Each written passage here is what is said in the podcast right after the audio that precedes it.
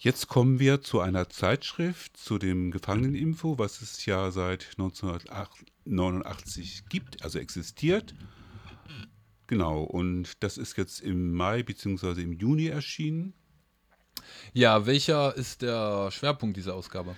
Der ist, ähm, und zwar revolutionäre Geschichte, Aneignen, Verteidigung und Weiterentwickeln. Das heißt also einmal, wir hatten hier jetzt auch in den Beiträgen, jetzt zum Beispiel äh, bei dem ersten zu Edda, dass ähm, teilweise die Repression, die Isolationsfolter, die Angriffe der Polizei ja nichts Neues sind. Und es ist aber wichtig, äh, dass wir diese Geschichte einfach immer wieder äh, bekannt machen, beziehungsweise wir müssen sie bekannt machen, weil unsere Geschichte wird ja von den Herrschern geschrieben. Das heißt, sie wird deformiert, damit es keinen neuen Aufbruch gibt. Und ich kann das einfach auch ein bisschen genauer machen. Wir haben einmal äh, ein Radiointerview, was wir hier auch schon mal gespielt haben. Schon ein, eigentlich zweimal im Sender, also einmal im Jahre 2009 und jetzt vor, glaube ich, zwei Monaten, das mit Bert Bernd Geboting. Bernd Geboting war ein Militanter aus den 70er und 80er Jahren. Dieses Interview haben wir abgedruckt. Wir haben aber dann auch sehr viele Fußnoten dazu genommen, um gewisse Begriffe einfach zu erklären, weil das sind Begriffe teilweise aus den 70er Jahren, also 50 Jahre alt und die kann nicht jeder und jeder einfach so verstehen. Des Weiteren sind wir auf die Besetzung der Hamburger Eckhoffstraße in Hamburg eingegangen, die damals auch ein ganz wichtiges Ereignis waren. Hausbesetzungen stehen ja immer auch noch an. Des Weiteren gab es auf Arte einen eine sechsteilige Folge zu der Entführung von Aldo Moro. Aldo Moro war der Vorsitzende der äh, Christdemokraten.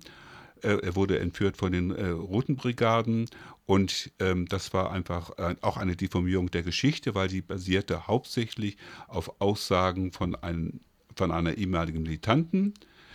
Und was wir auch weitermachen, ist eben Fortführung unserer Serie Militante sind unsterblich. Es sind ja auch sehr viele ähm, Genossinnen und Genossen aus den bewaffneten Kämpfen erschossen worden, ermordet worden. Und wir versuchen einfach ihnen auch sie bekannt zu machen, ihre Geschichte, ihr Gesicht und drucken jetzt jedes, jedes Mal in unserer Zeitschrift Fotos von denen ab.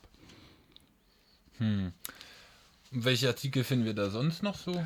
Äh, des Weiteren haben wir auch äh, ein Interview mit Edda selber geführt und wie gesagt, der Hungerstreik geht da jetzt, glaube ich, in die 80, besteht jetzt seit 80 Tagen.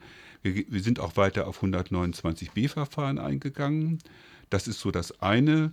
Wir versuchen auch zum Beispiel auf den Hungerstreik von Alfrede nochmal einzugehen, der ja inzwischen zumindest einen Teilerfolg äh, erreicht hat. Das heißt also, er hat den Hungerstreik unterbrochen. Äh, zum Schluss legen wir unseren Fokus auch nochmal auf zwei Gefangene. Einmal ist es Thomas Meyer-Falk, der ja schon sehr oft in dieser Sendung war, der seit 1996 inhaftiert ist, also ist der am längsten inhaftierte Gefangene, politische Gefangene in Deutschland.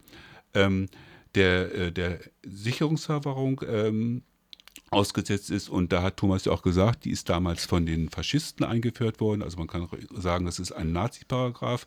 Und da gibt es auf jeden Fall momentan eine relativ gute Entwicklung, dass er eventuell nach über 26 Jahren hinausgeht. Aber der, der Kampf um seine Freiheit ist noch nicht zu Ende. Und des Weiteren haben wir auch noch einen Brief von Carmen äh, Forderer, eine Frau, eine der wenigen Frauen, ich glaube, es gibt glaube ich nur zwei Frauen, die äh, in der Sicherungsverwahrung sind. Also Sicherungsverwahrung ist nach der regulären Strafe, bist du dann noch weiter im Knast, weil du angeblich äh, gemeingefährlich bist. Ich sage es mal so. Und das ist eben ein Paragraph, den damals die Faschisten 1933 eingeführt haben. Das ist soweit das äh, Gefangeneninfo. Welcher Artikel hat dir am besten gefallen? Das ist natürlich sehr, sehr subjektiv. Ich denke, ähm, kann ich jetzt einfach gar nicht so sagen. Wir haben auch noch einen Artikel zu Chile, dass da auch ein äh, äh, Gefangener, der damals militanten Widerstand gegen Pinochet geleistet hat, jetzt weiter verwirkt wird, also nach 30 Jahren. Ähm, ich denke, ähm, ich finde den Schwerpunkt finde ich sehr wichtig, also revolutionäre Geschichte, Aneignung, Verteidigung und Weiterentwicklung, da will ich auch noch was zu sagen. Es geht ja also einmal sie bekannt zu machen, zu verteidigen, aber auch weiterzuentwickeln.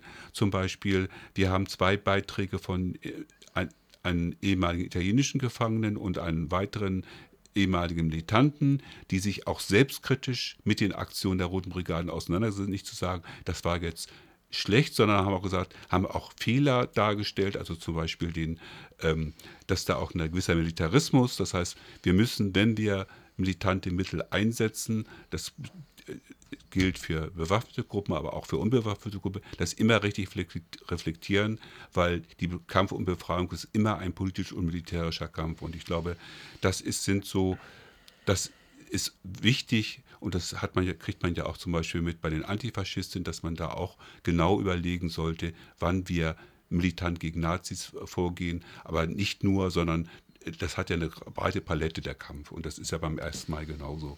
Ich glaube, das ist ein gutes Abschlussstatement. okay.